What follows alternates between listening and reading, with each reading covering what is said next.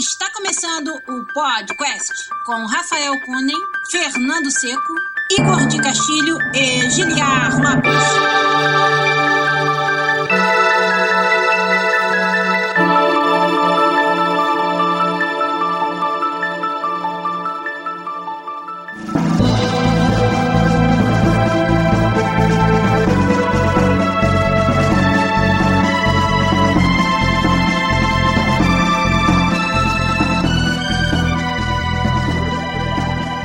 Quest na área! Estamos de volta mais uma vez nesse, que é o único podcast onde você conversa em português com profissionais da indústria de games internacional. Eu sou Giliar Lopes, produtor dos games da série FIFA aqui na Electronic Arts, em Vancouver, no Canadá. Comigo aqui do meu lado, meu amigo game designer na Electronic Arts em Vancouver, no Canadá, no time FIFA também, Rafael Kunen. E aí, Rafa, beleza? Beleza. Tudo bom? Sua camisa vermelha, provavelmente do Homem-Aranha de novo. Não. É? Não é? Ah. Essa é do Deadpool. Não dá tempo de trocar de camisa. Não, Dá tempo- é, perde pode trocar ao jogo, vivo aí, pode trocar no ar que a audiência só vai subir. e de volta aí com a gente depois do que? Mais de um mês, né, rapaz? Nosso amigo artista lá na Bethesda Game Studios em Montreal, Igor de Castilho. E aí, Igor, tudo bom? Fala pessoal, beleza? Beleza, muito bom ter você de volta aí, o seu sorriso maroto no nosso programa. Hoje, gravando via YouTube, né? Podcast BR no YouTube é o nosso canal. Você que assina a gente, recebeu a notificação agora de manhã. Já tá com a gente uma galera aí nos ajudando no chat a fazer o episódio de hoje, ó. O Neruvos, o Adriano Machado, o Luan Torres, o Guilherme Florindo, o Jovan Costa, nosso amigo da Hoplon, ó, o Arthur Bison também tá aí. O Rafa já melhorou quantas vezes da doença que ele teve desde que saiu o Spider-Man? Fala pra gente. Pô, tava doente de verdade, cara. De verdade. Eu tirei a sexta-feira de folga, né? Que era o dia que saiu o jogo pra jogar. Isso eu tirei no, dos meus dias que eu tinha lá eh, devendo. Devendo. Aí- É, que tem, a gente tem comp day, né? Que se a gente trabalha hora extra e tal, eles dão um dia pra gente tirar de folga. Eu tirei um dia desse. E daí, cara, na- no sábado eu comecei a ficar doente, cara. E fiquei mal. E no sábado eu praticamente não joguei, assim. Eu quando fico doente não sinto vontade de jogar porra nenhuma. Passei quase o dia todo dormindo no sábado. Daí voltei a jogar no domingo, que tava melhorzinho, assim. Segunda ainda tava meio mal. Pô, foi uma gripe chata que pegou um monte de gente lá do meu, do meu time, assim. Um cara foi trabalhar gripado. É, várias pessoas. Várias pessoas ficaram O doentes. Spider, o Venom. Não, te- teve um cara que ficou doente e foi trabalhar assim, daí eu falei, porra, cara, você tá doente, fica em casa, sabe? Vai passar por todo mundo. E, e- e não, e foi isso, cara. Tipo, um monte de gente ficou, ficou, Só ficou doente. uma, uma trágica coincidência. É, foi mesmo. Triste. Então vamos lá, rapaz. Com esse clima aí de retornando, né, ou da doença ou de outros eventos aí enigmáticos, nós vamos começar o Podcast 264 hoje aqui pra vocês. Vamos lá.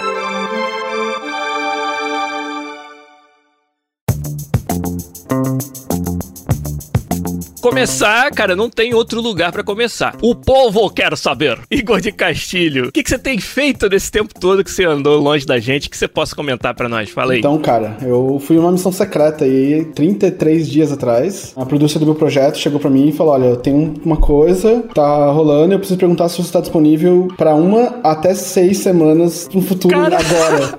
E eu não posso dizer o que é, você tem que ver aí se você tem disponibilidade. É, eu só posso dizer que é massa pra caramba. Caraca, hein? Aí eu falei, putz, aí beleza, aí conversei com minha esposa e tal, a gente eh, negociou e tal, a gente achou um jeito, falou, olha, se for uma semana, tudo bem, se for mais que isso, eu vou, a gente vai precisar dar um jeito e tal, bem, enfim. Aí isso era uma segunda-feira. Até sexta-feira aconteceu muita coisa, assim, eu, eu- eu brinco que pareceu tipo Armageddon, assim, sabe? Que chegam no, no- na galera, assim, dizendo, vocês precisam vir ser realocados pra uma missão que a gente não pode dar muito detalhes, e vocês fazem várias simulações aí do que é, a gente vai treinar vocês pra despachar pra um lugar not, que ninguém sabe o que é, sabe? Peraí, você ainda trabalha na indústria de games? É isso mesmo?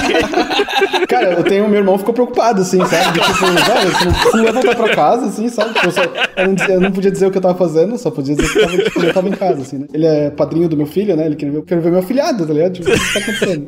Aí, enfim, quando a gente. O que aconteceu foi. A gente foi enviado pra Cupertino, na Califórnia. Olha. A gente foi trabalhar na demo que foi apresentada semana passada na, na Apple, pra anunciar o novo iPhone, né? A demo foda do Elder Scrolls Blades, que é o jogo que o Igor agora pode falar que tá trabalhando lá na Bethesda Game Studios. Desde a E3 a gente tá sabendo disso. E, cara, você então participou de preparação pra esse evento. Isso. Um evento visto por milhões de pessoas no mundo inteiro da época onde o jogo Foi o sensacional. game de vocês foi um, um dos centerpieces, né? Foi um dos, do- dos principais componentes dele. Como é que foi isso, Igor? Cara, então, tem toda uma história que não pode ser falada, né? Claro. A Apple pede que a gente não comente sobre o que, como é o por baixo da máquina, como funciona. A gente teve acesso a diferentes pessoas lá dentro e diferentes áreas do, do espaço deles. Eu pude conhecer o Apple Park, né? Tipo, que é uma coisa que acho que pouca gente vai poder ter o, o privilégio de, de, de conhecer. Então, só isso foi sensacional, assim, sabe? Imagino. poder entrar dentro do. Porque eles tinham um complexo antigo que era chamado Infinite Loop, né? Que é o clássico do Steve Jobs e tal. E recentemente, acho que o ano passado, eles abriram um novo espaço que não- é próximo, que é colossal, assim, é um parque, assim, sabe? Você chega na frente e parece um safari, assim, um zoológico, assim, sabe? Tipo, só tem uma guarita e uma floresta atrás, assim, sabe? Sim, cara. E aí, quando eles permitem entrar, tipo, o jeito mais interessante de conhecer é procurar no YouTube por imagens de drone, assim, sabe? Tipo.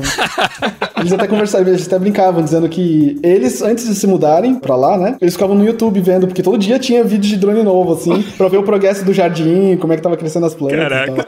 É, é sensacional, assim, cara. É um negócio. Imagina. É uma estrutura fenomenal, assim, sabe? Tipo, três andares, vidro, um vidro curvado que em forma de círculo, assim, sabe? É um espaço, é um espaço surreal. Foi mu- muito bem mostrado no vídeo de abertura do evento de semana passada, Sim. Sabe? Sim. Então, no evento de abertura do, do semana passada, eles mostram bastante o espaço interno, assim, e o que é, assim, sabe? Tipo, é bem interessante, assim. Mas o que, que eu posso comentar dessa experiência foi, tipo, foi isso, sim, cara. É, a gente foi preparar um projeto pro novo celular, assim, né? Pra gente Claro. poder usar o máximo do poder dele, ver até onde a gente consegue chegar com o jogo que a gente tem. E a gente foi bem mais longe do que eu esperava, assim, sabe? Cara, Que bom, é, cara. é impressionante, assim, sabe? A gente tá rodando nosso jogo com Depth of Field, com Color Correction, com vinheta, a maioria desses efeitos de, de pós-produção, assim, sabe?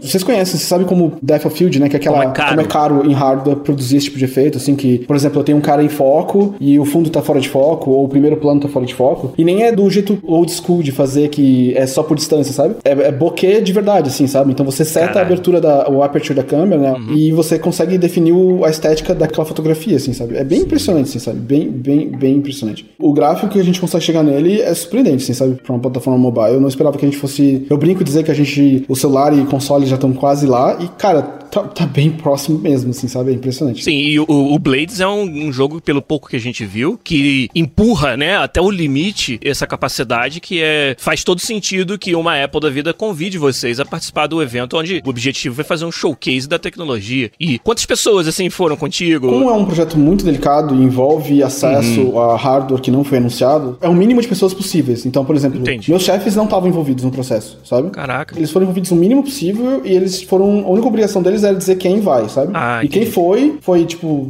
duas pessoas, mais duas pessoas que, entre elas, era o Todd Howard, sabe? Tipo, pra Caraca. ver como era uma pool fechada de pessoas, sabe? Sim, cara. Então, e esse foi o desafio, o maior desafio, assim, porque a gente tinha um ciclo muito pequeno de pessoas envolvidas no processo. Imagina. Uhum. E a gente precisa fazer muita coisa, assim, sabe? Então, o desafio de comunicação e de como você passa e pega, recebe, aplica e faz mudanças cotidianas. Nesse mês que eu passei lá, eu trabalhei todos os dias, sabe? Não tive final de semana, não tive feriado, não tive folga, nada. Imagino, eu trabalhei das, das 9 da manhã às 5 da tarde, todos os dias, sábado e domingo, assim, sabe? Sem parar. Então, foi bem, bem puxado, assim, sabe? Mas foi bem, bem gratificante, assim, sabe? A gente nem esperava, mas eles deram os ingressos pra gente, né? Então a gente que participou pôde ir assistir no arquibancada, assim, sabe? Nossa. Então, a gente tava lá do lado, tipo, do Marcus Lee Brown, assim, os youtubers, assim, sabe? I Justine, esse pessoal que faz review tava lá. Eu tenho um monte de foto de fanboy deles, assim, sabe? É maneiro, cara. Tipo, eu muito posso tirar bom. uma foto com você, cara? Eu sou muito seu fã. Cara, Igor, a, a experiência profissional que você deve ter tido nessa, nessa viagem deve ter sido absurda, né? De tanto qual você falou, claro, muito trabalho, mas de você estar realmente ali preparando algo que vai ser, sabe, único no mundo e empurrar o estado da arte de games no mobile no dispositivo mais poderoso que a gente conhece no momento. Cara, foi, foi sensacional. Eu não tenho, tipo. Imagino. Foi uma experiência tão intensa que eu ainda tô absorvendo, assim, sabe? Eu tô voltando pra Imagino, casa Igor. e eu tô, tipo, passando pela experiência de ter passado por isso. Sim. Não só tá envolvido com pessoas pessoas tão alto nível, assim, sabe? Porque a gente tem acesso a pessoas de todo, a todas as áreas, assim. Uma vez que você tá lá dentro, você tá lá dentro, sabe? Então, eles vêm até você e você fala, cara, eu tô com um problema desse, assim. Chega um cara lá que programou o hardware, assim, sabe? Caraca, bagulho, imagina. sabe? E ele fala, qual que é o problema, sabe? Daí você fala, ah, eu tô com isso aqui e tal, babá. E ele fala, isso aqui, isso aqui, isso. Ah, então isso aqui eu vou te mandar uma, um fix, sabe? E chega de tarde. É, é, é bem foda, assim, sabe? Caralho. Vou te mandar um fix e chega de Não, é, tarde. é um, é um bagulho tipo Armageddon, assim, sabe? Tipo, você imagina assim, ah, cara, eu preciso de uma chave de fenda. O cara vai lá e printa a chave de fenda no começo, sabe? Tipo, foda, é um Igor. bagulho sem foda, sem noção, assim. E uma das coisas mais bacanas, assim, foi ter a possibilidade de, de ter esse contato com o Todd Howard, assim, sabe? Tipo, que, Sim. Como a gente tava envolvido, era uma pool pequena de pessoas que estavam envolvidas nisso, e a gente tava lá, em loco, né? Tipo, tava no local trabalhando, a gente teve que trabalhar diretamente com ele, assim, sabe? Então, ele que era o, o principal interessado, eu, o diretor de tudo isso, assim, ele vinha pra gente, sentava no mesmo computador, e a gente conversava e dis- discutia, ele dizia as ideias dele, como que ele achava que tinha que ser, e a gente trabalhava pra tentar alcançar o, o- a visão dele e tal. E isso foi tipo um x1, assim, sabe? Tipo, de, de sentar pra almoçar junto, e ele pe- pedir fotos do Luca, sabe? Tipo, ah, você tem um bebê, né? Vê fotos do Luca. E aí ele contando das, histórias- das histórias do filho dele. Foi sensacional. Acho que isso sozinho se paga, assim, sabe? Tipo, tudo Claro. isso. A gente sempre zoava o Igor, né? Ah, amigo, amigo do Todd, almoçar com o Todd ia acontecer. Agora é verdade. Agora ele é Tem ele meu. no celular e tudo, assim. né? Pra quem não sabe, o Todd Howard, que é o CEO da Bethesda e a, a, a cara da empresa, né? E o cara é extremamente carismático. Na E3 a gente sempre fala o quanto ele consegue, nas apresentações, realmente conquistar toda a galera. O Todd veio de um background de desenvolvimento, que não é uma coisa tão comum pra quem é o CEO da empresa. Então eu imagino que é ainda mais interessante você ter essa experiência que você teve, sentar do lado de alguém que entende do que você tá falando e é o CEO da empresa, sabe? Isso aí deve ter sido, assim, muito foda e, poder, sabe, pegar um pouquinho, assim, do, do conhecimento dele, nem que seja esbarrando o ombro com Só ele, assim. esbarrar um pouco, é, pode crer. Sabe? Isso deve ter sido muito foda, Igor. A gente fica muito feliz, cara. Foi, foi muito bacana, cara. Foi muito bacana. E aí você falou do Luca, pô, foi, foi um sacrifício ficar longe do, do garotão aí, que... É difícil, cara, é difícil porque ele cresce muito rápido, né? Então, Cresce muito rápido. Eu saí de, daqui, ele era um bebezinho que não segurava a cabeça direito. Eu voltei ele tá sentado sozinho, sabe? Sim. Que você pega e ele tá, tipo, pega coisa, bate no chão. Ele já virou uma, outra, uma criança, assim, sabe? É muito engraçado, assim, sabe? Ó, Tá o Felipe Melo quer saber se você chama ele de Todinho agora. Não, não. o Todd Howard. Eu chamo ele de boss. Ei, boss. Cara, muito foda, hein? Cara, eu tô feliz demais por você. Aham. É, Rafa, imagina, cara, o Igor teve essa, essa oportunidade fantástica e, e o game tá se tá, tá chegando lá, hein? Tá a expectativa Falando sobre o jogo Blades. aqui, o Armindo Farias perguntou se o jogo é on-rail. E isso é uma curiosidade, assim, que eu, que eu acho engraçado. Porque quando a gente tá demonstrando o jogo, a gente não quer mostrar que é um jogo, a gente quer mostrar. Porque não dá pra ter experiência se você não pegar na mão, né? Então, É claro. a gente fica tomando cuidado pra parecer o mais perfeito, smooth possível, assim, né? Com a experiência. A gente tá tão dedicado nisso que a, a impressão das pessoas é que o jogo é on-rail, assim, sabe? De que o jogo é tipo, você caminha sozinho. O jogo não é on-rail, sabe? Você vai pra onde você quiser. Você tem o modo portrait, onde você dá tap pra caminhar, mas se você virar ele em modo landscape, ele tem um virtual joystick, sabe? Você pode clicar com o botão esquerdo ou direito e usar como se fosse double thumbs game, assim, sabe? Você pode andar pra um lado pro outro ou com a câmera com o direito, assim, sabe? Não é on-rail, assim, sabe? Mas é engraçado porque é, um- é uma preocupação que a gente teve, assim, sabe? Dizendo. Porque uma das coisas que a gente tem que se preocupar é como vai pilotar, porque é uma demo live, sabe? Tipo, aquilo lá não é um vídeo. Aquilo lá é o Craig, o que é o producer do nosso jogo, pilotando o jogo e ele fez isso 300 vezes, assim, sabe? Ele sabe cada nuance do diálogo e ele sabe cada movimento que ele tem que fazer. E cada movimento é a gente fala, não, isso não tá bom o suficiente, cara. Você, aqui você engasgou, aqui você travou um pouquinho, aqui você fez muito rápido, aqui você fez muito devagar. Então, é, ele tem uma memória muscular de fazer aquilo do começo até o fim pra mostrar como é, sabe? Então, a gente até ficava pensando, será que não tá perfeito demais, sabe? Será que você não tem que dar uma vacilada, olhar em Mas volta, é assim que sabe? funciona, né? Mas é engraçado, assim. Isso que você tá narrando é muito comum também em demos de E3, onde a gente mostra o jogo de verdade, não só um vídeo, que é o que a gente chama de staged gameplay. É um gameplay, porém, ensaiado. Claro que dá, às vezes, a impressão de que, pô, caraca, eu na minha casa nunca vou jogar assim, porque tá muito perfeito pra ser real. Mas é de propósito, eu, eu não vejo nada de errado nisso. Você tem um tempo muito limitado pra mostrar as coisas. Você não quer que a pessoa fique distraída com detalhes que não importam naquele momento. Não importa se qual que é o bob da câmera quando você anda, ou o que, que acontece eu chego aqui e olho pro lado. Se não é aquele lado que você quer mostrar, não mostra, sabe? Eu não vejo nada de errado nisso. Você quer ter a experiência full de gameplay? Espera o jogo sair, ou espera sair um preview de um youtuber, né? Naquele momento ali é enlatado realmente, é, sabe? Eu quero mostrar o que mais importa. Isso não é nada diferente do- de outros de outras formas de fazer marketing de produto, sabe? Você vai fazer um marketing da parte de dente, você vai ter a pessoa com os, dentes lindos, se você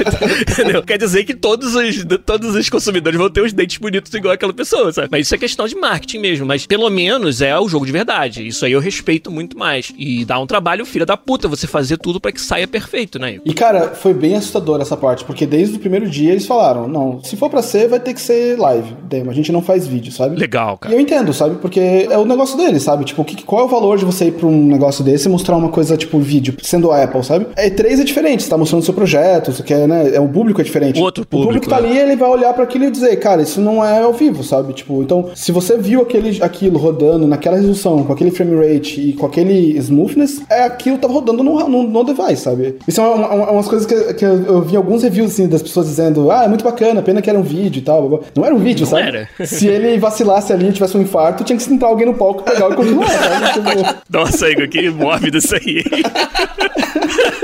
tipo, a gente, a gente brin- brincava assim disso, assim, dizendo, cara, se tiver um treco, fulano entra e continua, sabe? Caraca, Tem tinha uma reserva. ele espera. Tem que ter uma reserva, tem que ter uma reserva. Fora dessas coisas, né, de demo, desse material que a gente faz pra, pra mostrar, né? Quando não é um vídeo de marketing, quando é um jogo mesmo. É que a internet é cheia dos entendidos, né? É os cara que, o cara que olha assim, né? Isso é obviamente on Rails, sabe? Como se o cara tem autoridade total do que, do que tá falando, né? Ou, não, não, isso aí é downgrade. Obviamente, olha ali os pixels, sabe? E o cara não faz a mínima ideia do que ele tá falando, sabe? É porque é aquele negócio da internet, né? Que tu tem que se destacar de alguma maneira, né? Tu tem que mostrar que sabe quando tu realmente não sabe, sabe? E tá, e tá cheio disso. Daí é fora que esses demos que às vezes aparece, às vezes o que tu fala, ou às vezes o, o que o demo parece, não é aquilo que tu quer mostrar, sabe? Não é aquela tua intenção. Daí as pessoas pegam, distorcem, jogam pro outro lado e acaba, pô, mas. E daí se tu for se justificar, daí vão, já vão pontar, ah, tá se justificando, ah, não sei o que. Por isso que às vezes tem, tem tanto segredo, assim. Por isso que a gente, às vezes, É. a gente não, não fala nada. É melhor não arriscar do que. É melhor não gerar a impressão errada É. do que deixar quieto. Às vezes é melhor deixar quieto. Uhum. Igor, tamo felizes pra caralho, cara, com, Aham. com, essa,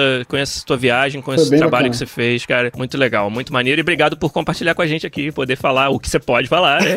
aqui do podcast. Muito bom, cara. É, outra coisa que eu fiz nesse período, então, que a gente tava por lá, eu fui com um colega que é muito fã de beisebol, sabe? Olha só. Ele é tipo um die-hard de fe- beisebol, assim. Eu vou, eu vou ter que contar a história dele, porque isso vai dar um background de o quão die-hard ele é, sabe? Ok, vamos lá. Ele, ele já foi em todos os estádios de beisebol na América do Norte, sabe? Que isso? Por quê? Ele e o pai dele fazem viagens de férias, onde eles pegam um carro e vão de ginásio em ginásio vendo partida. Porque beisebol tem partida todo dia, né? Impossível, cara. Eles fazem um road trip.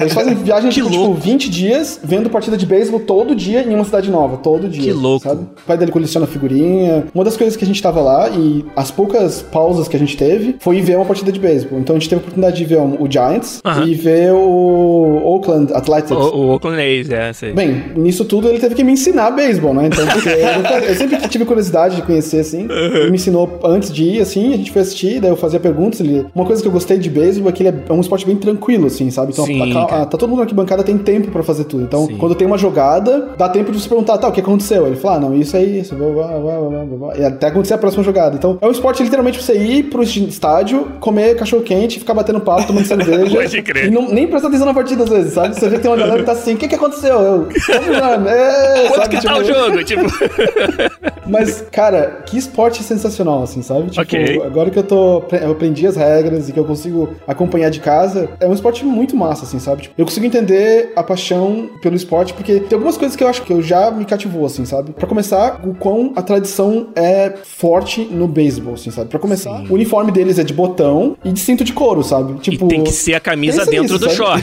Camisa, Camisa fora do short, calça. proibido. Com cinto, tipo, cinto, Sim. cinto de couro com Cinto, quem usa tá cinto?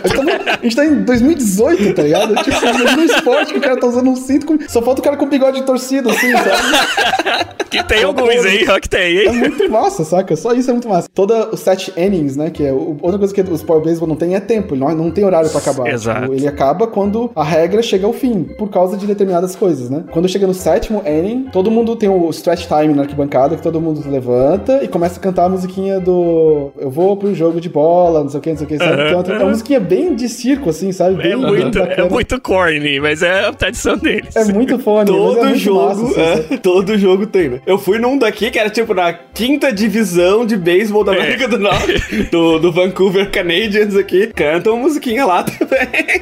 Muito bom, muito bom. E as comidas, assim, ele tava explicando que cada ginásio tem uma comida típica, sabe? Que inclusive tem eventos onde eles vão pra mostrar a comida dos ginásios, assim, Ó, sabe? de- deve ter competição, hein? Melhor comida de ballpark dos Estados Unidos. Então, tipo, a comida do, de São Francisco é bem massa, é uma batata frita com alho e queijo, assim, sabe? É uma comida bem massa, assim, sabe? Ele me contou que em, em Seattle o, a comida é tipo uns gafanhotos fritos, assim, sabe? Tipo, no ok. espeto, assim, sabe? Tipo, sei lá, no espeto, no potinho, não sei. Espetinho de gafanhoto. Cada ginásio tem uma comida própria, assim, sabe? E Caralho. outra coisa que eu achei bacana é. É uma loucura pra mim, assim, imaginar isso, mas não tem regra pra como o estádio tem que ser em beisebol. ah, é verdade. A única coisa que é regra é, o, é o- as bases, é a distância das bases. Todo o resto não tem. Então tem estádio que é mais curto, onde fazer home runs são mais fáceis. E Isso. tem estádios que é tipo um- é uma quadra de, na de futebol americano com um pedaço de beisebol ali. Então Sim. é quase impossível fazer home run, sabe? Tipo, Tem lugar que o muro é mais alto, o muro é mais baixo, tem toda essa variação. Tem variedade. quadra onde o- as laterais são mais próximas ou mais largas. Então, quando é muito próxima, quando a bola vai pra fora, é fora. Mas quando é muito larga, mesmo quando a bola vai pra fora, o cara ainda pode pegar no ar, né? O que é um out, assim. Então, muda, muda as regras, assim, sabe? Tipo, não regras, mas muda a forma como você se aproxima do jogo, sabe? Certeza. Tipo, tem lugar que você tá, faz diferença. Então, se você é o time da casa, você tem mais vantagem. Você tá mais acostumado com o layout do ginásio, sabe? Exato. É bem interessante, assim, cara. Eu achei bem bacana. E os rituais, Igor, uma parada que me mata. O cara vai, vai fazer o pitch, né? Vai arremessar a Isso bola. é muito massa. Todos os pitchers, cada um tem o seu ritual. Tem um cara que lambe a mão esquerda, passa no cabelo, faz não sei o quê. E todo jogo, ele, ele vai dar, sei lá, 150 pitches por jogo. É, vira, vira o boné, não sei o quê. É, passa a mão no ombro, bate na chuteira, lambe a mão, lambe a bola, vira o boné duas vezes. É, é bem engraçado, assim. É muito engraçado, Tem uma cara. coisa que é legal que, assim, o último pitcher é, normalmente é o melhor jogador do time, sabe? Aham, é o cara que- closer. é o closer. Então, ele tem que ser tão bom porque ele tem que garantir o placar. Então, ele tem que garantir que o time inimigo não faça pontos. Então, esse é o melhor pitcher do, do time e normalmente é o, tipo, a estrela do time, assim, sabe? Uhum. Então, o Red Sox tem um cara agora que toda vez que ele vai fazer o pitch, ele faz, tipo, uma pose assim, ó. Ele fica assim olhando pro cara, sabe? Então, ele faz assim, aí ele vai e faz o pitch. E toda vez ele fica assim, olhando pro cara. É muito engraçado. Ele é o Daniel Larusso do Karate Kid. É muito engraçado, ele faz uma pose assim, muito bizarra. Outra coisa que é bacana é, toda bola que vai pra fora é da plateia, né? Tipo, da, da Sim. crowd, eles não, não devolvem bola. Então, toda vez que a bola voa, você tem que ficar olhando, porque vai voar na tua cabeça, sabe? Então, tem, tem todo o ritual de pegar no ar, quando pega no ar, toca a musiquinha no, no estádio, o pessoal levanta pra, pra bater palma, sabe? Sim. Se quica, daí pega, tem que entregar pra uma criança, as crianças ficam lá pedindo, sabe? Tipo, tem uma dinâmica familiar bem interessante no estádio, assim, sabe? Foi, foi sensacional, assim. Que foda, Igor. Muito maneiro, cara.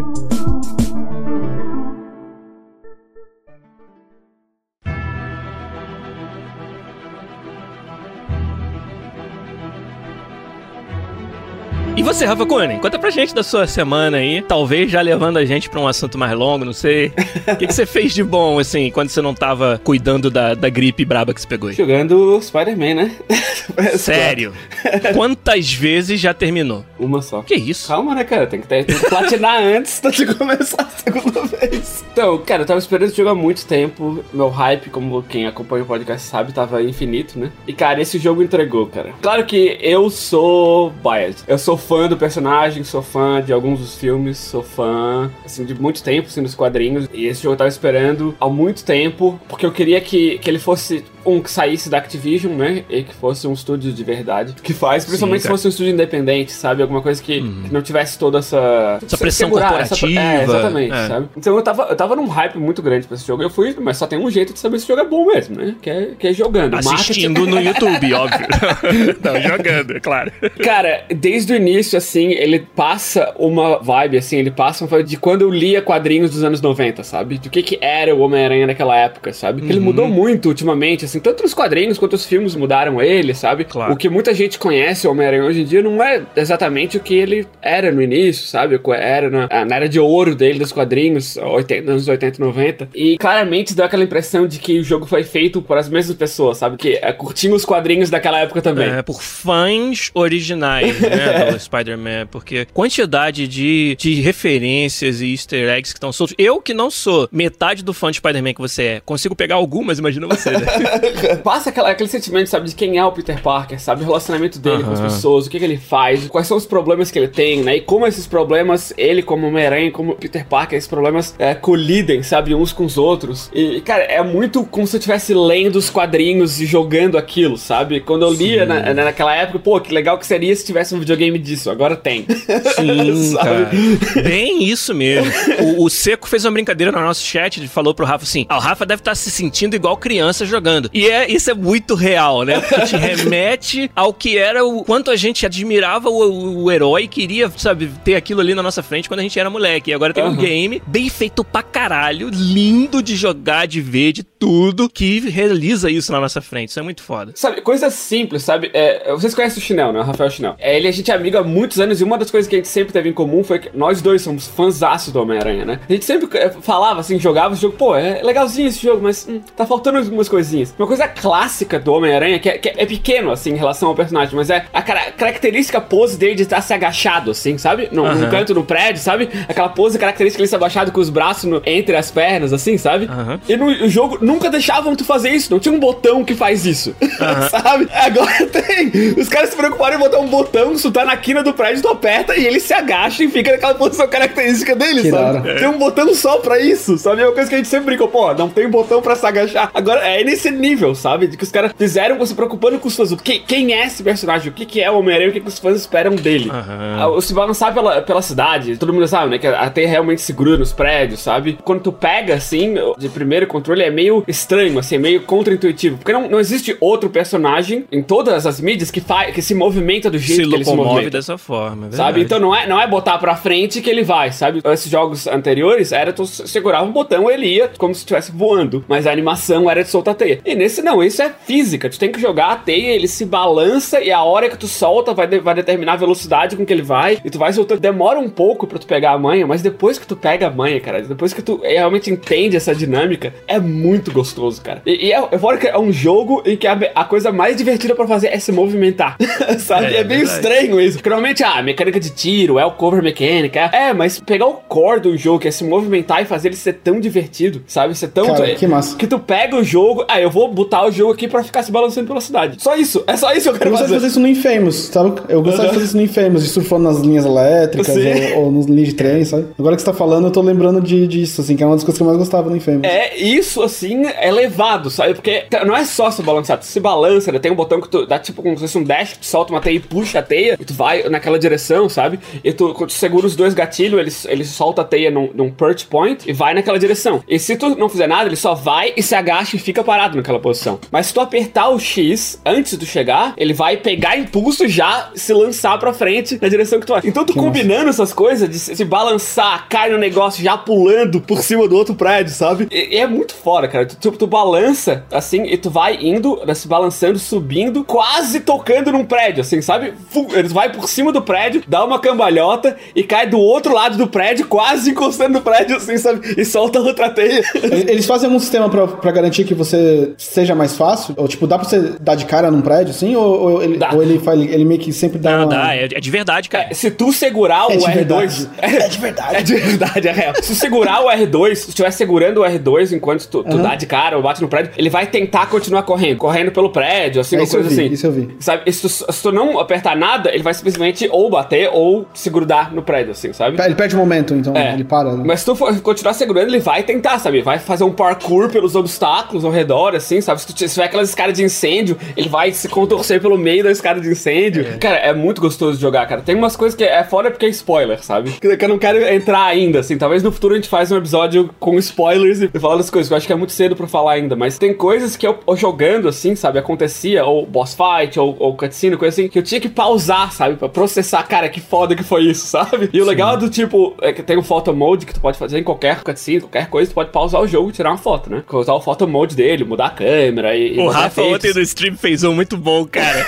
o, o rei do crime no meio da teia, assim. Aí ele deu um socão de cima pra baixo com o Spider, pausou na hora. Aí a cena é o Spider dando soco, o rei do crime tomando. Aí ele botou lá, pô, em cima, uma vinheta, não sei o que. Ficou igual uma capa de revista do Homem-Aranha. Ficou muito foda. irado. Você pode, tipo, flying camera e pausar o jogo? Sim! box? Tu pode Ah, tá. botar a câmera em qualquer lugar, tu pode botar a câmera pra orbit, que daí tu só orbita o que tu tá botando. Dá pra fazer selfie, daí quando tu bota selfie, ele bota, tu, tu vê o braço dele assim mesmo, de vários ângulos. Porra, eu botei várias no meu Eu Facebook. vi uma que você tirou que tá um cara fantasiado de Electron. Tomando uma cerveja assim. Eu fiquei meia hora olhando pra aquela foto falando assim: Isso aqui é real ou é? Porque o cara tá de fantasia de Electron tomando uma cerveja. Não pode ser o jogo. É, é um jogo, cara. Confundiu assim, sabe? Tipo, porra, essa fantasia Muito tá boa pra foda. cacete. Assim, tipo, não era nem o fato de não se parecer real, assim, sabe? Sim, sim, era sim. o fato de, tipo, tá bom demais pra ser real, sabe? Você viu, Rafa, algum defeito, assim, algo que você criticaria no jogo? A galera no chat tá perguntando, ah, todo mundo só fala bem, mas o Metacritic tá 87. Que 87 é um, um- um score bem legal. Teve algo, assim, que você poderia criticar, o que você acha que não, não entregou o que você esperava? Cara, não. Então, beleza. É que eu não joguei ele inteiro ainda, né? Eu tô talvez nos 60%. E até agora eu tô muito satisfeito, né? Eu vi alguns reviews reclamando de repetitividade, né? Muito repetitivo algumas side quests, as coisas que você faz na cidade. Eu acho tão gostoso tanto você se locomover pra chegar lá e o combate ainda é desafiador. Tem muita coisa acontecendo no combate, cara. Você tem que ficar muito ligado, assim, Aham. sabe? E isso é legal, sabe? Não é, não é. Eu, eu acho que é um, um passo à frente importante sobre um combate do tipo do Batman, onde cada um age uma vez, sabe? No Spider não, neguinho vem três, quatro pra cima de você, cada um com um ataque diferente, sabe? É muito gostoso assim ainda. E então eu, eu não tenho nada que eu possa reclamar no, Cara- no momento, não, cara. Do combate, cara, eu achei muito foda como os inimigos interagem entre si, sabe? Aham. É, é característico do Homem-Aranha, sabe? De tem dois inimigos, tu se esquiva, enquanto um, um inimigo vai te socar, tu se esquiva e um, um inimigo soca o outro, sabe? Isso acontece no Homem-Aranha direto, ele usa um inimigo contra o usar, tipo, jogar tem dois caras e puxar junto, assim. Sim, Sim, cara, sabe? exato, tipo, é. tem um cara na frente e um atrás. Tem, tem um mecanismo que aparece nos trailers que é, é um sensor, né? Que tu joga um laser e se algu- alguma coisa passa no laser, ele vai jogar ah, uma teia e grudar o cara aonde o laser tá, tá apontando, né? Então tem dois caras, um na frente do outro, tu solta esse sensor e pula por cima dele, o sensor vai ter que detectar o outro cara e pá, os dois, os dois vão se juntar, É uma coisa meio just, just cause, assim, também. Né? Tipo, Parece que eu tô sentindo que o cara, eles tiveram a genial ideia de pegar coisas, tipo, Infamous, que era legal, botar um monte de coisas, de, tipo, mecânicas, tipo, just cause, assim, de, de traps e hooks, assim, que massa. É, muito bom, cara. Tipo, dá um combo aéreo, joga o cara contra a parede, o cara tá chegando na parede, tu solta um monte de teia, pau, gruda o cara na parede, sabe? É cheio dessas, dessas coisas, assim, usando os cenários, uns inimigos contra os outros, sabe? Nossa, cara, é, é muito bom. Com correção à, à repetitividade, né? Esse jogo é um, é um jogo sobre tu ser o Homem-Aranha. Eu acho que acima de tudo, talvez, ele é um playground pra tu brincar de ser o Homem-Aranha, né? A história do jogo, ela tá muito além de qualquer jogo de super-herói já feito. Até da série Batman pra mim. Ele conta a história do que é um personagem, um, um reboot que eles mesmos fizeram, qual é o core desse personagem, como é que a Insomniac vai contar, sabe? Como se a Insomniac fosse um estúdio da Marvel, Sim. sabe? Fazendo. Nos créditos tem, é, os escritores da Marvel ajudavam eles, sabe? artistas da Marvel ajudaram. Então, essa parceria é, é clara, sabe? Que eles fizeram. E o core que eles fizeram de, de combate e de- do traversal, ele é tão bem feito, sabe? Que tu nem nota a, a repetitividade da- das tarefas. Eles tentaram fazer um sistema dinâmico, sabe? De chegar num assalto, bate num, bate no outro. Tem, alguns caras pegam escapa de carro, eles têm que sair atrás deles do, do carro, parar o carro, sabe? Pra prender. O core do sistema tá ali, sabe? Mas é claro que um dia eles tinham que lançar esse jogo, sabe? Então não dá pra fazer infinitos tipos de crimes, mas esse backbone que eles têm, dá pra. Eles já tem três DLC planejado, e coisa de quase. Dá pra perceber que isso vai ser explorado mais, sabe? não é tipo uma sistema. Rockstar que pode fazer um jogo durante 20 anos. É, exatamente. é infinito. Tem independente e tem Rockstar independente, né? Mas é muito fácil reclamar do que tu não tem, né? De que não é perfeito, não tem 300 milhões de, de, de quests diferentes. Mas olha pro que tem, cara. O que tem ele é tão bem feito, sabe? Se tu for jogar, sabe? Se tu quer realmente fazer o grind e ser completionist, né? Ter tudo. Porque o jogo te convence a tu querer fazer tudo. Porque é tão divertido a mecânica core de tu fazer, sabe? E se, tu quer ser o completionist que faz tudo, sim, essas missões vão começar a virar, a, ficar repetitiva, né? Cada algumas horas na, na frente do jogo, lá, 30 horas na- depois que tu tá jogando, vai ser um grupo de inimigos fazendo o mesmo tipo de crime, sequestrando um ônibus, ou assaltando uma joalheria, ou roubando um carro, ou sei lá o que for. E começa a perceber esses padrões, né? E que não, não tem como desviar muito disso sem ser eh, content creep, né? Fazer mais conteúdo do que eles conseguem entregar. E cada pedaço de conteúdo desse é alguma coisa que pode dar errado também no, no fim do jogo, né? Claro. Eu não, não me surpreenderia se eles tivessem planejado pra 100 tipos de eventos, mas, pô, não vai dar, vai ter que ser 70. Opa, não vai dar, vai ter que ser 50. Não vai dar, vai ter que ser 30. Não vai dar. É assim que funciona. Com certeza eles devem ter entregado 30% do que eles Ah, com certeza. pensaram, sabe? Do que eles pensaram em fazer. Mas é claro que tá lá numa gaveta ainda, eles vão. Eles já falaram que cada um dos DLC, que tem três até agora só planejados, né? Talvez vai ter mais. Que vai ter mais tipos de eventos, vai ter mais inimigos, vai ter mais costumes, né? Mais fantasia pra usar. Então, eles, eles têm um plano pra isso, né? Mas o jogo core que eles entregaram, cara, é, é impressionante, assim. É muito É, gostoso de jogar. É, é engraçado, né? O con- conceito de que tu vai abrir um jogo pra jogar pra ficar só se movimentando pelo cenário, Tony sabe? Hawk, Tony Hawk. Porque só o movimento já, em si já é divertido, o combate e tal. Vai ser o primeiro jogo da minha vida que eu, que eu quero platinar. que Eu quero ter todos os achievements.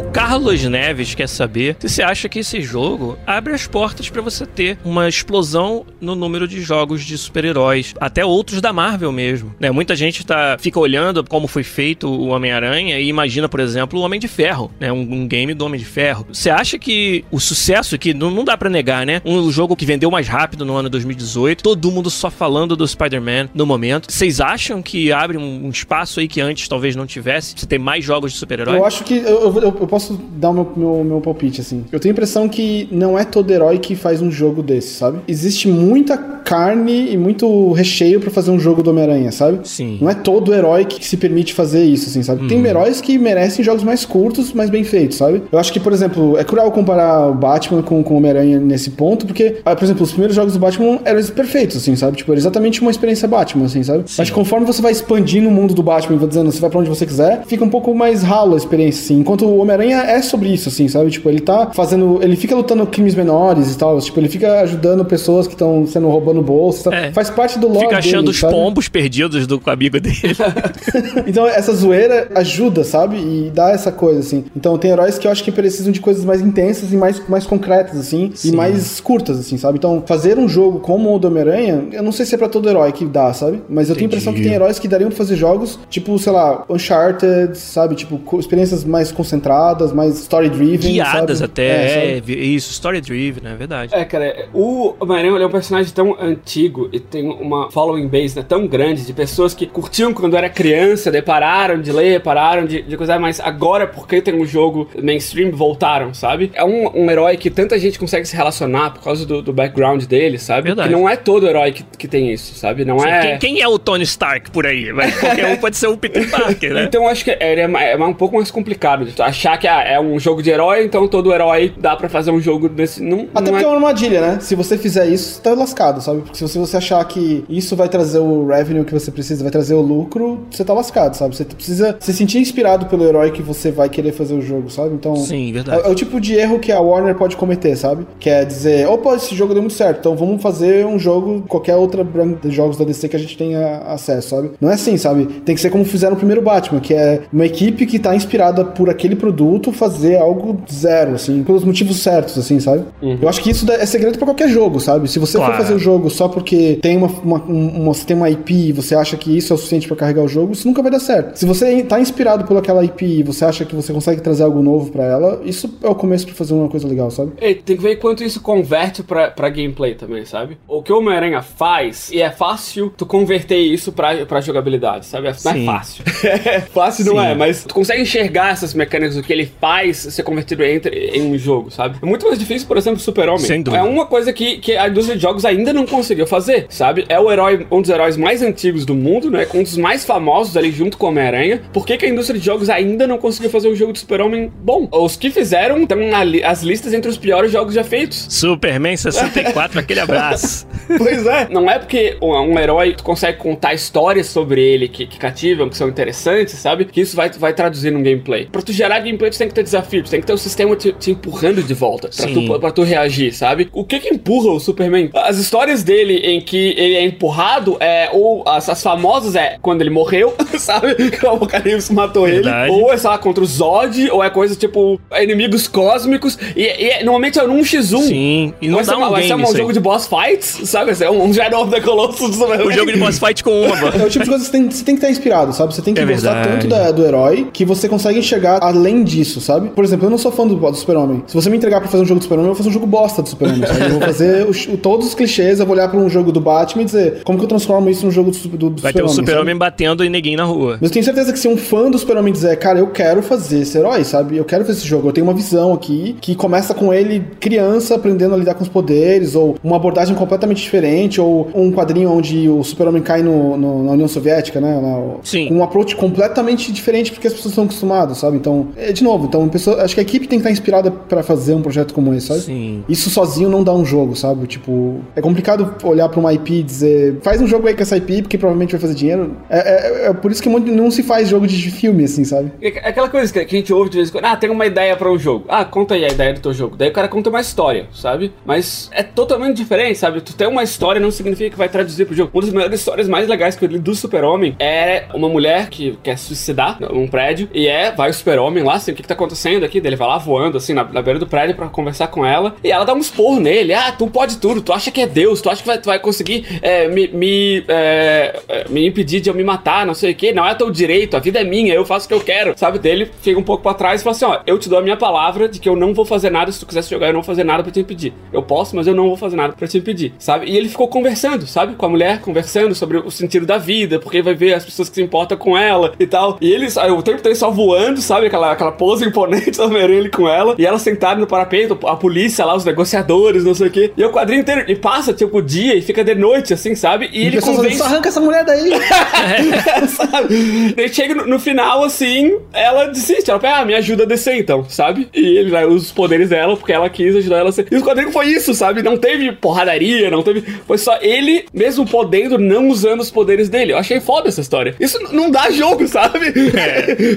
Sabe um dos quadrinhos que eu go- mais gosto do Batman? É um quadrinho que não é do Batman. Chama uh, Orquídea Negra. E é meio que a história que acontece com o Monstro do Pântano, a, Era- a Eva Venenosa e a Orquídea Negra, que são. Eles têm mais ou menos uma origem parecida, sabe? São botânicos que acabam se envolvendo num acidente e tal. E nesse, nesse quadrinho, o Batman aparece, sabe? Só que o Batman ele é citado no quadrinho como se fosse um, um deus, assim, sabe? Tipo. Porque ele é uma ideologia, ele não é um, um herói, sabe? Essa é a parte que quando o escritor entende, ele escreve bem o Batman, ele entende isso. Que o Batman não é o Bruce Wayne, sabe? O Batman é uma ideia, sabe? É uma ideologia. conceito. É uma visão sobre como. sobre justiça e sobre crime e puni- punição, assim, sabe? Então, quando o Batman aparece, ele só é uma sombra, assim, sabe? Ele só pousa como uma sombra, assim, é só uma silhueta. Ela fala mais pra ele, com horrorizada com a presença dele, e ele vai embora, assim, sabe? Tipo, não tá, tá- de novo, não dá um jogo, sabe? Porque esse é o Batman que eu, eu aprendi a gostar, sabe? Não é um Batman, tipo, se eu fosse fazer um filme do Batman, eu ia fazer esse cara, sabe? Esse Batman. Onde eu nem ia me importar em contar a história do Bruce Wayne, porque não importa, sabe? Tipo, eu ia focar nessa presença que é ter Gotham City e ter esse, essa entidade que vaga pela cidade, sabe? Onde a presença dele impõe um ritmo na cidade, onde o crime é mais intenso, porque as pessoas é tudo ou nada, vão ser pegas pelo Batman, não. Mas ao mesmo tempo as pessoas se sentem mais seguras por ter esse cara e julgam ele, sabe? Por ser um vigilante e tal. Então, de novo, herói é uma coisa complicada de, de abordar, assim, sabe? Por isso que eu acho que o, o Homem-Aranha, ele é mais fácil, sabe? Assim como o Deadpool também, sabe? De certa forma, eles se levam menos a sério, assim, sabe? Então, isso permite eles a, a ter coisas mais. experiências mais, tipo, você vai, faz coisas pequenas, isso é legal, sabe? É um cara descobrindo poderes, assim, sabe? Tem muita coisa, tipo, de você descobrindo até onde você consegue chegar, sabe? Então, como o Rafa falou, é muito mais fácil se conectar com, com um herói desse.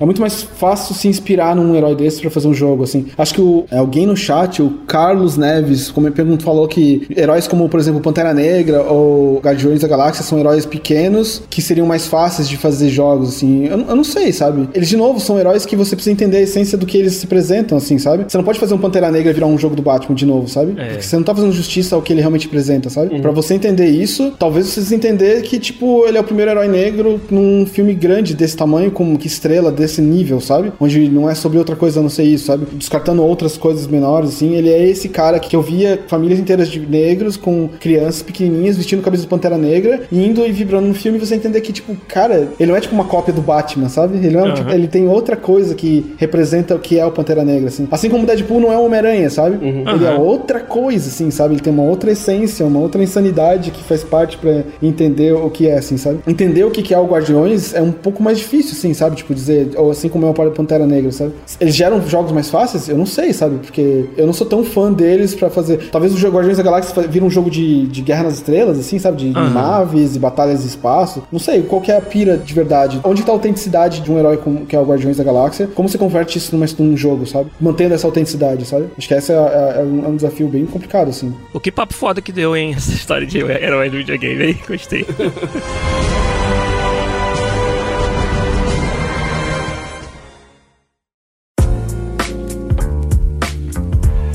mais vocês querem falar? Vamos abrir pra perguntas? O que, que você fez? Ah, é O verdade. que, que você fez, É gente? verdade. Quem se importa, né? Cara, eu saiu essa semana o demo do FIFA 19, tá sendo muito bem recebido. O jogo tá prestes a ser lançado. Eu tenho a cópia do jogo já em casa. Joguei um pouco porque você tá desenvolvendo, mas não é a mesma coisa, sabe? Em casa você vai jogar em outro ritmo, de outra forma, o jogo final. E até pra fazer um gancho com o que a gente acabou de falar, os dois grandes jogos que eu tenho pra jogar são o FIFA 19, que não saiu ainda, e o Spider-Man. E toda vez que eu tenho que fazer essa escolha, eu escolho o Spider-Man, sabe? Porque o Spider-Man tá muito bom, assim. É engraçado isso. Mas, é, fora isso, é realmente naquele ritmo quando você tá prestes a lançar o jogo, então, esperando que nada aconteça, na verdade, e esperando ansiosamente pela reação do pessoal jogando Spider-Man e já a roda não para de girar, né, cara? A gente já tá trabalhando no FIFA 20, obviamente, né? Então, até o Matheus Andrade falou ali que eu já estou pensando no FIFA 20, eu passei da fase de pensar há muito tempo já. A gente já tá desenvolvendo.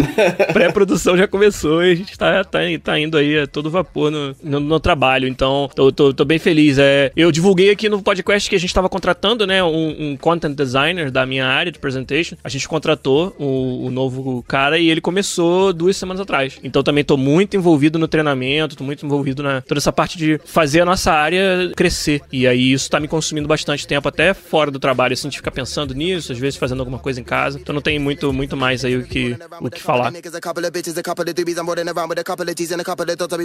I'm down. Quer abrir pra perguntas pro pessoal? Vamos, vamos abrir perguntas do pessoal pra gente fechar. Mandem aí as suas perguntas. Eu vou até scrollar pra cima aqui pra ver, que eu acho que teve algumas já interessantes antes. Mas fiquem à vontade pra mandar aí. Rafa, eu tenho uma pergunta sobre o Homem-Aranha. Ah, fala aí. É, eu vi o trailer do Venom, Uhum. em nenhum momento cita o Homem-Aranha. Tem alguma origem do Venom que não envolve o Homem-Aranha? Não. Tá, era o que eu imaginava. Tem como fazer uma origem do Venom sem Homem-Aranha e ainda ser, tipo... Deixa eu ver se eu entendo. O Venom é aquele simbionte alienígena que se misturou com o Peter Parker e, e pegou um pouco do DNA dele, então ele é meio Homem-Aranha. E aí ele vai pra outro cara. O Venom, não com o Ed Brock, o Ven- o Venom como uma entidade, como simbionte, ele quer o Homem-Aranha, sabe? Porque foi o primeiro com que ele, que ele se uniu, e foi com ele, absorvendo o DNA do Peter, que ele conseguiu os poderes dele, sabe? Que ele fica mais forte, que ele, que ele solta teia, sabe? Que ele foi por causa do, do Peter, sabe? Então ele quer. Só que o Peter rejeitou ele. Porque o Peter Parker rejeitou ele, ele quer ainda mais mudar. Ele acha os outros. Então tem o Peter, vai tu mesmo. Mas esse querer, em que sentido? Ele. Ele quer que o Peter seja o hospedeiro É dele. ciente, né? O, o, o simbionte, ele é ciente. é inteligente. Ele é é. Ah, então ele quer juntar com o Peter Parker. É, ele quer que o Peter seja o hospedeiro, porque é o melhor hospedeiro que tem, que é um, alguém que já é naturalmente forte, que já é naturalmente, sabe, tem, tem esses poderes. E o Peter rejeitou ele, porque tava, tava consumindo ele e rejeitou. Tá ansioso pelo filme? Não. Pelos trailers eu não, não sei se eu vou assistir, não. cara. Eu acho, nos quadrinhos, eu acho o Venom o melhor vilão, assim, sabe? Por ter essa, esse ser o anti-Spider-Man, sabe? Ser o. Coringa é Deus. Criado pelo Todd McFarlane, que é pra mim é o, melhor o, o melhor ilustrador que tem da história do, do Homem-Aranha. E, cara, eu gosto bastante do, do Venom, mas não, cara. cê- o Venom existe porque o Homem-Aranha existe, sabe? Tu não pode pegar um cara no simbionte, botar uma, uma aranha no peito dele e dizer que o Homem-Aranha não existe, sabe? Sabe, eu não sei como é que eles vão justificar isso. Justificar que vai ter um easter egg lá que, que o Venom foi tirado, sei lá, do DNA da aranha, mesma aranha que picou o, o Peter Parker sem falar do Peter Parker. Não sei como é que eles vão fazer isso, sabe? Tem que, tem que ter uma relação, sabe? Venom é o Venom porque o Homem-Aranha existe. Tu não pode simplesmente ignorar que o Homem-Aranha existe, jogar um simbionte, botar uma aranha e dizer, não, a- randomicamente é uma aranha que tem, que tem no É, peito dele, essa é sabe? uma preocupação. Tá, era o que eu imaginava mesmo. Ó, tem várias perguntas aí. Ramon Bernardes quer saber o que você comeu no café da manhã. o Ramon Bernardes quer saber o que cada um comeu no café. Ovos com bacon, próximo. Ovos com bacon pro Igor, nada pra mim. E você, Rafa? Fruit Loops. Deixa eu observar. Fruit Loops, boa. Aí tem uma outra aqui, ó. O Neruvos perguntou. Ele gosta de polêmica isso. Já que o Steam liberou jogos sem censura, vocês já trabalharam em algum jogo pornográfico? E o que acham do sexo nos pixels? É, tá faltando um podcast aqui pra falar melhor desse assunto. Mas tem o que importa, que é o único que, eu, que com certeza teve alguma experiência nisso, né? Já contei essa história várias vezes aqui, não vou repeti-la novamente. Sim, meu estúdio próprio que eu tinha com amigos na- no Rio fez um jogo pornográfico e tem- foi muito engraçado. As histórias, desde fazer mocap das animações até implementar os controles do jogo pra você jogar com a mão só. Tudo isso foi muito legal. Até no Tecodon tinha partícula, um sistema de partícula de emissora específico pra ejaculação. É, is male orgasm era uma variável que a gente esqueceu de apagar no jogo. Então tem várias histórias interessantes sobre isso daí, mas deixa pra lá, porque se você for ouvir os podcasts antigos, você vai achar alguma coisa. Mas tudo bem. Adriano Machado quer saber quais são as ferramentas ou técnicas que vocês usaram no passado e que sumiram atualmente.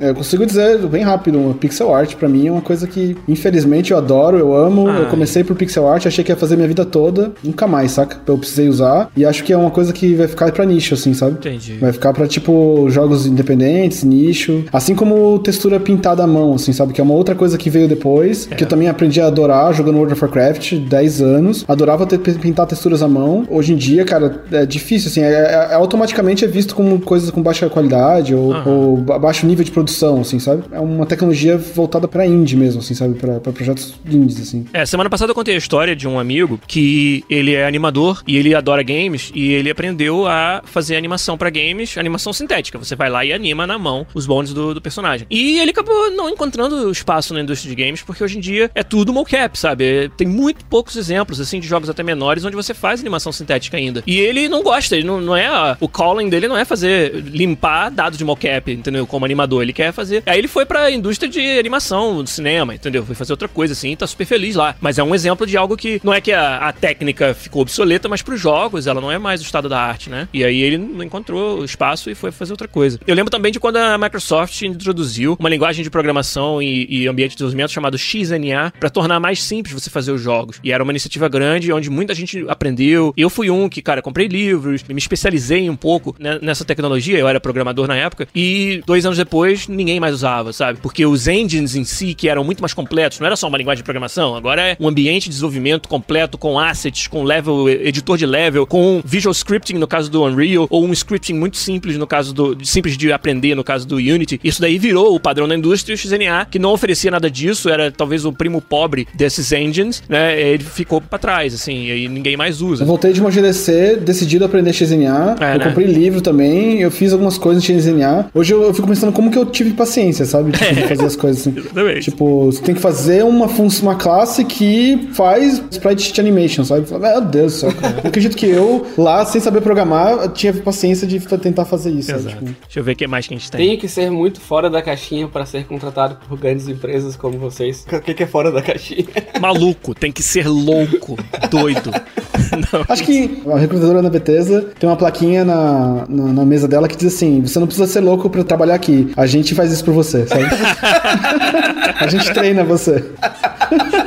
Cara, eu, eu sinceramente sou da, da opinião que vamos parar de inventar barreiras artificiais pra chegar onde a gente quer chegar, sabe? Eu me imaginava aqui na EA há 12 anos atrás, não. E como é que eu cheguei aqui? Estudando pra caralho, trabalhando pra caralho e não tendo medo nem vergonha de mandar currículo pra milhões de lugares até que um deles me aceitou, sabe? Tem algumas perguntas com o mesmo tema, né? Ah, é muito difícil, como é que faz pra... Isso é, é a pergunta que a gente mais recebe, fácil. Como é que a gente faz pra trabalhar nessas empresas grandes, como é que a gente chega ali, o que é que tu precisa fazer, é difícil, é fácil. Não, não importa se é difícil, cara, sabe? É claro, é difícil, é óbvio que é, sabe? Se fosse fácil, todo mundo faria, sabe? Não, não existia, a, a indústria não ia ser a mesma, sabe? Pra fazer jogos nesse nível, sabe? É difícil fazer, sabe? Tu tem que... Tem uns caminhos mais curtos e tem uns caminhos mais longos, sabe? E, e a realidade é, se tu, se tu nasceu no Brasil, foi educado no Brasil, em português, sabe? Com uma indústria totalmente diferente que não tem esse background, tu tem um caminho mais difícil pra tu percorrer, Claro. sabe? Isso é, essa é a realidade de, de ter nascido no, no- no Brasil, sabe? Quem nasceu aqui, quem foi educado em inglês, com uma cultura de videogames bem mais forte, com universidades que já ensinam isso há muito tempo, Acesso mais barato a esse tipo de coisa também, né? Videogame. acesso, acesso mais barato, sabe? E com as empresas que têm parceria com as universidades daqui direto, que contratam direto da universidade. É claro que esse é o caminho mais fácil, mas a gente tem um caminho mais difícil, cara. Se tu quer fazer, não, não existe atalho. Cara, é. tu o caminho, é o caminho mais Uma longo coisa que eu percebi, sabe? assim, porque eu, eu, eu tava revendo, assim, né, tipo, um- após dessa experiência toda, eu tava pensando, será que eu mereço estar aqui, sabe? Será que não tem uma pessoa melhor que já tá fazendo isso, sabe?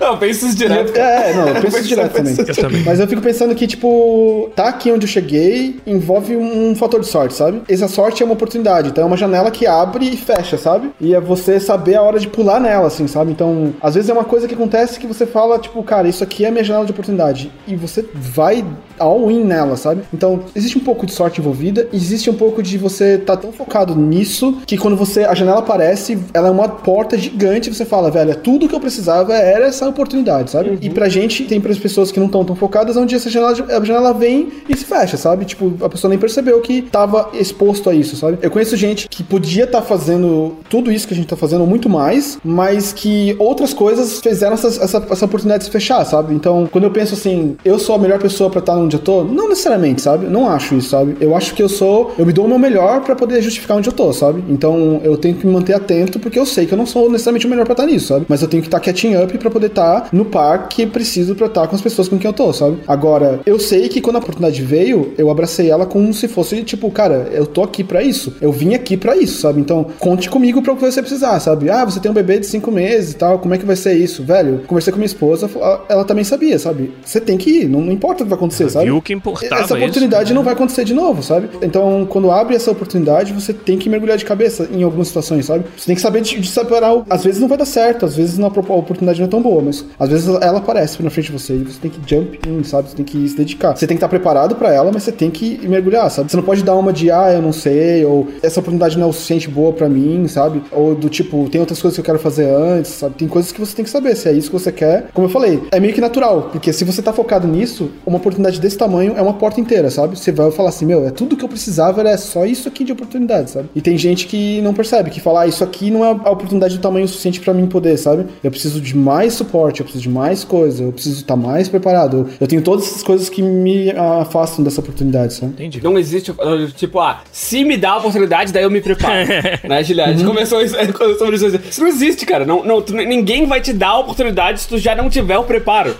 Isso, eu tenho um exemplo concreto disso, né? Que eu falei durante o processo de seleção para esse designer de conteúdo que a gente contratou. Um outro candidato chegou com essa, com essa coisa. Ah, se vocês me derem esse emprego, eu fico todo dia até meia-noite se precisar para aprender. E aí a nossa, nossa pergunta foi: tá, por que você já não está fazendo isso então? Se você quer tanto esse emprego, entendeu? Por que você já não está se preparando? Já não está ficando até meia-noite no seu tempo correndo atrás disso? Ah, talvez tenha sido uma pergunta meio filha da puta de fazer, mas a gente queria entender como é que funciona esse, esse drive da pessoa. Se é só porque, ah, se tiver a oportunidade eu me preparo, ou se é algo que realmente é a sua paixão, entendeu? Nesse caso em específico, a resposta não foi satisfatória, entendeu? Então a gente sacou que, tudo bem, essa pessoa poderia até chegar no, no, no trabalho e aprender e se dedicar, não tô nem tirando isso dela, mas a gente tava procurando alguém que essa proatividade já viesse mais naturalmente, já fosse parte do, do make da pessoa, entendeu? E acabamos achando uma outra pessoa melhor nesse sentido. Só pra gente registrar, essa pergunta foi feita pelo Heitor Eringer. Foi ele que perguntou pra gente sobre se precisa ser muito, muito especial ou maluco pra estar tá onde a gente tá hoje. No ponto da produtividade, né? Se espera disso, sabe? Que tu esteja Sem já dúvida. preparado, tu não vai, ah, me deixa trabalhar aí, que daí, daí eu me viro. Mas tu tem que, um, falar isso é fácil, né? Tu é capaz de fazer isso? Às vezes não sua vontade é o suficiente. Claro. Às vezes tu ser capaz de fazer, sabe? É esperado que tu tá nesse nível, tu tá, alguém te dá feedback, falar, ah, eu gostaria que isso fosse de tal jeito, sabe? Que tu não fala, ah, isso não dá. Não, é esperado que tu fale, tá bom, e vai voltar pra tua mesa e tu não vai voltar até tu ter tentado todas as possibilidades Exato. de fazer aquilo acontecer, sabe? Porque não, ninguém tem tempo para te dizer como fazer aquilo, sabe? Tá todo mundo super ocupado, sabe? Ninguém tem tempo pra te dizer. É claro que se tu, tu precisa de ajuda para fazer uma coisa, as pessoas vão te ajudar, sabe? Mas é, é esperado que tu não venha com desculpas do que porque tu não vai, tu não vai fazer, sabe? Ou tu, tu vai dar tudo, ou tu vai dizer exatamente o que tu tentou e por que não conseguiu, e se possível alguém vai te ajudar, sabe? Proatividade é extremamente importante, sabe? Ninguém tem tempo para ficar de, de babá te dizendo exatamente o que, que tu vai fazer, senão eles fariam eles Exato. mesmos, sabe? Se eles tivessem tempo, eles fariam eles mesmos. Então, tu tem que mostrar e que tu é capaz de fazer, que tu já fez e que tu tá fazendo antes mesmo de a, de a oportunidade aparecer. O Edivan, até um corolário dessa, dessa resposta nossa, é a mensagem do Edivan Camargo aqui, ó. Falando, o pessoal tem medo, achando que não é bom o suficiente. Acho que muita gente que trabalha na indústria de games e TI tem isso e se chama síndrome do,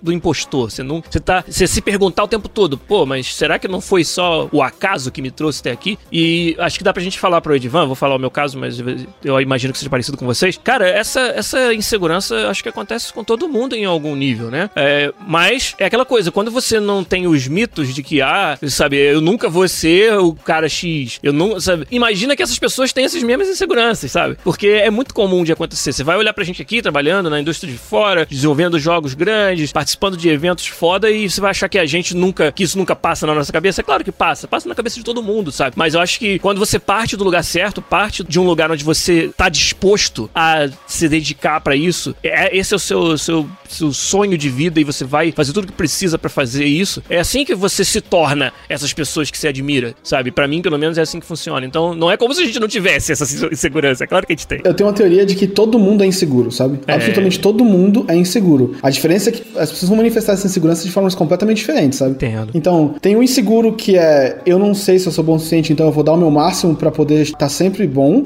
E tem um inseguro que ele fez isso durante muito tempo e ele se acomoda. E aí ele fica minando todo mundo que vem novo, sabe? Com ideias novas. Que é o cara que se torna uma barreira quando vem uma quebra de paradigma, sabe? Sim. Essa engine tá ultrapassada, a gente tem que usar essa nova. E você fala, poxa, mas eu sei o que eu tô fazendo. Então, eu tenho a impressão que não importa quem você é, em que momento da sua carreira você tá, você vai ter um nível de insegurança. Você vai ter essa- essa- essa- esse medo, sabe? É importante saber gerenciar esse medo. Assim, uma coisa que eu quero é nunca ser. Eu tenho um pavor de ser esse cara um dia, sabe? Sim. Que eu chego. E chega um cara, um moleque, e ele tem uma ideia que é brilhante e eu não consigo admitir, sabe? E eu tenho essa impressão de que isso um dia vai acontecer, sabe? Que eu vou estar lá, eu vou ser alguém que todo mundo acredita que sabe o que tá dizendo. E vai vir esse moleque com uma ideia brilhante e eu não vou saber reconhecer, sabe? Eu não vou dizer, tipo, eu não vou estar no mesmo nível que ele porque ele tem acesso a essa coisa nova e eu tô tão acostumado a fazer do meu jeito que eu não tô me acompanhando como as coisas vão se tornando, assim, sabe? Bem, enfim, sei lá, um, um adendo aí que eu. Não seja esse cara, é a mensagem. Não seja esse cara. Então, muito interessante Vai. aqui. O Monique focado. Agora que vocês estão aí, onde cada um quer chegar, qual é o próximo passo? É, é, sempre tem um próximo passo. Estar aí, aí Aonde? aonde, sabe?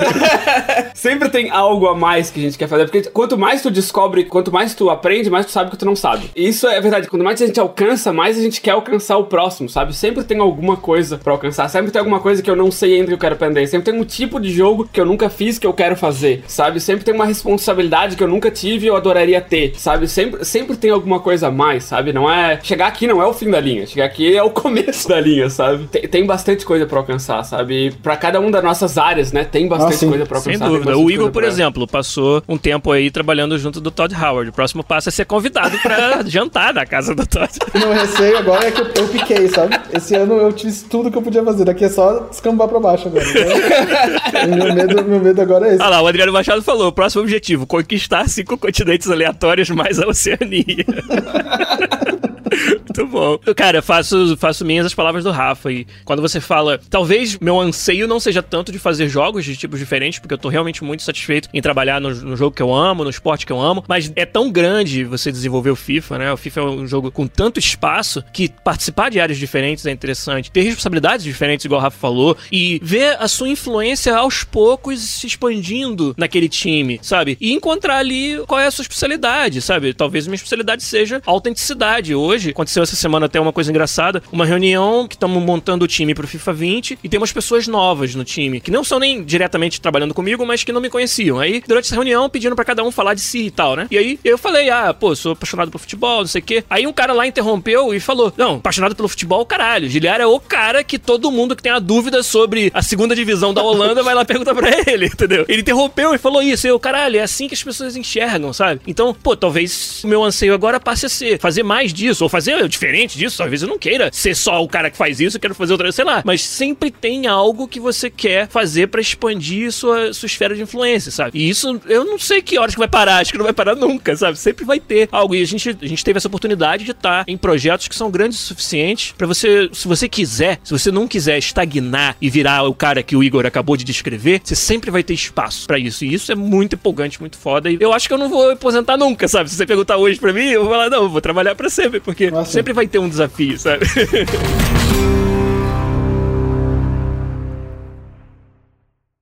Pod Quiz.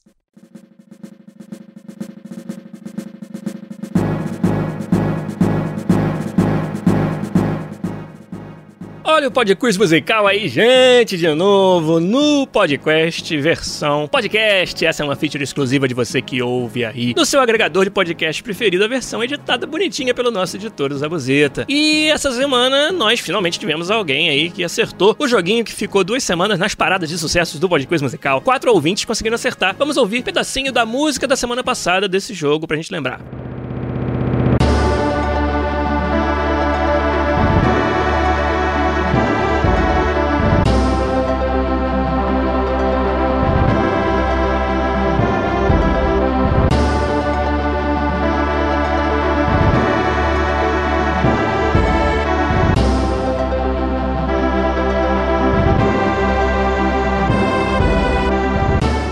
Não sabe, é Ogre Battle do Super Nintendo, um jogo de tática, RPG tático. É muito legal. O primeiro jogo desse gênero, provavelmente, que eu joguei no Super Nintendo. Mas a música é tão parecida com a música da sequência desse jogo, que é o Tactics Ogre, que eu vou falar que quem respondeu qualquer um dos dois, Ogre Battle ou Tactics Ogre, tá valendo. Então, o Fernando Santos, nossa figurinha carimbada já do Podquiz Musical, foi o primeiro a acertar aí o Podquiz Musical dessas duas semanas. Então, Fernando Santos é o campeão. Além dele, o Alexandre Miyagi, o Mauro Santana e o Luiz Eduardo. Todos eles acertaram. Ogre Battle Tactics Ogre do Super Nintendo. Se você não conhece, vai atrás desse jogo aí de por qualquer meios que você encontrar na internet, porque eles valem muito a pena mesmo. Mas para essa semana, então, vamos trazer um jogo diferente, uma outra musiquinha no Podquiz Musical que o Zabuzeta vai tocar pra gente agora aí.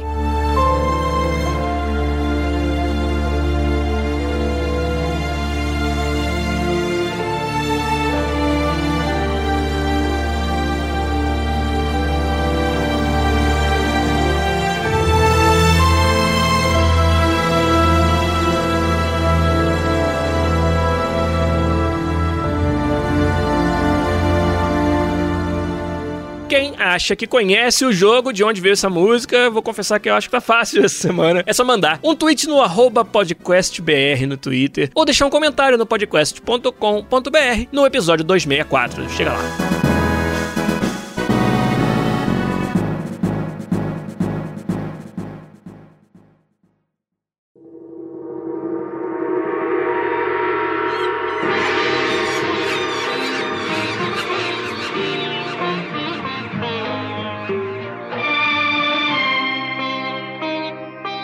É isso, pessoal. Mais um episódio que a gente acha que entre contar coisas interessantes. Cara, a história do Igor, puta que o pariu, né? Quem não curtiu isso, quem não ficou, cara, inspirado, sabe, pelo que o Igor tá, tá tendo oportunidade de trabalhar, de passar, cara, não sei, não, não sei o que, eu digo pra você. Igor, você é o, nosso herói, cara. Você, você almoçou com o Tony Howard, meu amigo. Você, entendeu? Você foi, foi visitar a Apple. Então, muito legal, cara, a gente poder compartilhar disso. Rafa também estava devendo de vir aqui falar do Spider-Man e foi uma discussão fantástica sobre heróis nos jogos, sobre várias coisas que às vezes a gente, a gente acha muito fácil, né? Ah, ah, por que não fazer o jogo do Superman? Por que não? Sabe? E assim, tem muitos motivos por que não. E quando você consegue se desvencilhar desses motivos e tá inspirado pra fazer um sim tão foda como que a Insomniac fez, dá um jogo candidato a melhor do ano aí. E achei que foi muito legal falar disso e responder as perguntas da galera também, como a gente sempre tá procurando fazer. Então tomara que vocês tenham curtido tanto quanto a gente gostou aqui. Mas a gente vai ficando por aqui. Rafa Cone, obrigado, cara. Tem mais Spider-Man no seu domingão aí ou você vai fazer alguma coisa diferente pra variar? Valeu. Ah, cara, eu tô negligenciando meus Ah, estudos. tá vendo, tá vendo? Então acho que eu vou dar uma estudada. Olha que o hoje. Peter Parker, ele faz de tudo um pouco, hein, cara? Ele para o crime aqui, vai lá no, no trabalho ali, conversa com a MJ, faz, faz uma, uma, uma média com a tia May, porque vida de super-herói é assim, cara. É, mas eu não sou o super-herói que ele é, né, cara? Eu sou humano normal mesmo. E você, Igor de Castilho, vai, ainda tá descansando, ainda tá, tipo... Tô um pouco descomprimido, assim, é. Entendi, cara. Então tá bom, ó, bom domingo pra você, curte bastante o look aí, que vocês ficaram esse tempo todo longe aí. Muito legal, obrigado pelas, pela sua honestidade aqui de trazer um monte de informação foda pra gente. E o Guilherme Lopes fica por aqui também, um abraço pra vocês. Até semana que vem com mais um podcast. Tchau. Humildade, daquele inconfortável no underground de verdade. Na fórmula que instiga, investiga a respeito do pensamento estreito que causou aquela briga na boate. Machuca o peito, que abriga o coração, que bombeia sangue de sujeito. Então se liga a amizade. É lógico, minha rima me protege, meu sistema imunológico. Preso nesse mundo que nem bicho no zoológico. Bom filho, a casa torna e ele o filho pródigo. Falei não, vai, vai, vai, vai, vai, vai. Eu olho para frente, eu olho para trás. Vejo Deus e Satanás. Oh yes, oh uma caixa cheia de crachás. Mas eu não vejo justiça para Eldorado dos Carajás. Call me Mr. Niterói, call me Mr. Good Boy, call me Mr. Superhero, em inglês super-herói. You call me Mr. Rude Boy, call me Mr. Niterói. You call me Superhero, em inglês super-herói. You call me Mr. Niterói, call me Mr. Good Boy, call me Mr. Superhero, em inglês super-herói. You call me Mr. Rude Boy, call me Mr. Niterói. You call me Superhero, em inglês super-herói. Entre pobres, nobres e os ricos snobs, eu não vou apertar a mão de quem quer que seja. O lobby não é meu hobby. Platina, ouro branco com brilhante escraveja. Brinda com champanhe, tequila e cerveja. O povo em maus lençóis padece na revista Veja que tu semeia no grau meia, meia, meia. Vou cantar pra lua cheia, sem o Judas na minha ceia. Onde quer que esteja, já já sabe, somos nós. Peço que já já nos proteja. Call me Mr. Niterói, call me Mr. Good Boy, call me Mr. Superhero, inglês super-herói. You call me Mr. Good Boy, call me Mr. Niterói, you call me Superhero, inglês super-herói. You call me Mr. Niterói, call me Mr. Good Boy, call me Mr. Superhero, inglês super